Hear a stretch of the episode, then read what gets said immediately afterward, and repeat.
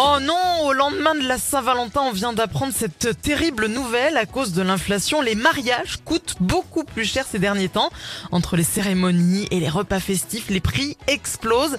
Ils peuvent atteindre entre 10 et 50 000 euros de plus qu'il y a un an. Combien? Ah, en- entre 10 et 50 000 euros, Enrico. Paul, Paul, Paul, Paul, Paul, Paul, Paul. Mais vous êtes fous de dépenser des sommes pareilles, mes frères. C'est quoi ces tarifs? Vos mariages, ça coûte le prix d'un divorce. Non, chez nous, quand on se... Eh ben oui, nous, chez nous, quand on se marie à la synagogue, ça coûte moins cher. On fait des économies, ma, frère- ma soeur. Et, et quelles économies, Enrico?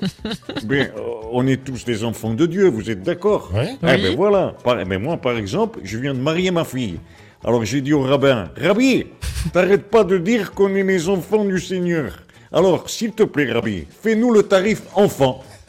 Et voilà, 50% d'économie.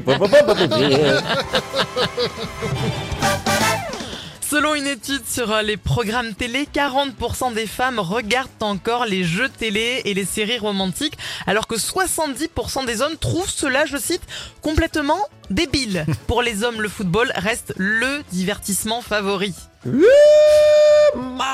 Malheur débile Excusez-moi, monsieur, dame, de m'insinuer dans la radio, mais là, je voudrais dire quelque chose. hein. Allez-y, Mado de, de la Poste de la Vlanée, on vous écoute. Mais oui, parce que moi, je regarde les jeux à la télé, tu sais, Ouais. et, et je trouve ça bien, franchement. hein. Moi, ça me cultive le dedans du cerveau.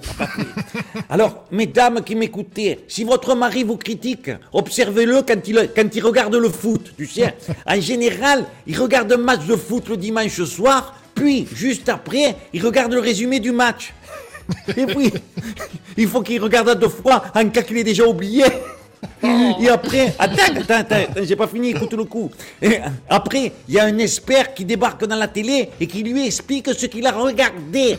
Franchement, c'est qui le débile? Oh, Voilà Moi, j'aime le foot, moi Au lendemain de la Saint-Valentin, nous recueillons vos impressions. On commence avec Régis Laspalès. Alors Régis, comment s'est passée votre soirée? Magnifique Ha, ha, ha.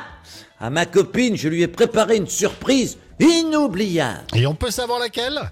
Ouais, je l'ai amené au restaurant et je lui ai présenté ma femme. Ha, ha, ha. Et vous, de votre côté, Franck Ribéry?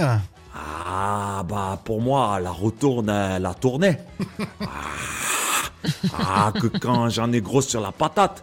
Ah, bah oui, ah, pour la Saint-Valentin, ma chérie, ah, elle m'a offert le dernier iPhone à reconnaissance faciale. C'est nul ce truc, ça marche pas. À chaque fois que je le mets devant ma figure, je sais pas ce qui se passe, mais ça bug. Hein? Aujourd'hui, je l'ai amené au dépanneur, il m'a dit que c'était pas le portable qu'il fallait réparer, c'était ma gueule.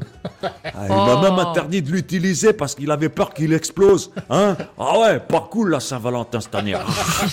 On n'avait dit pas le physique Tous les matins à 8h50, Thierry Garcia fait le guignol sur 100%. Et Thierry Garcia sera en spectacle à la table du Casino à Ginestas les 28 et 29 février. Il sera également les 1er et 2 mars au Café Théâtre de la Poste à Foix. Les réservations et les places à prendre sur thierrygarcia.fr. Black Peas à suivre. 8h52, belle matinée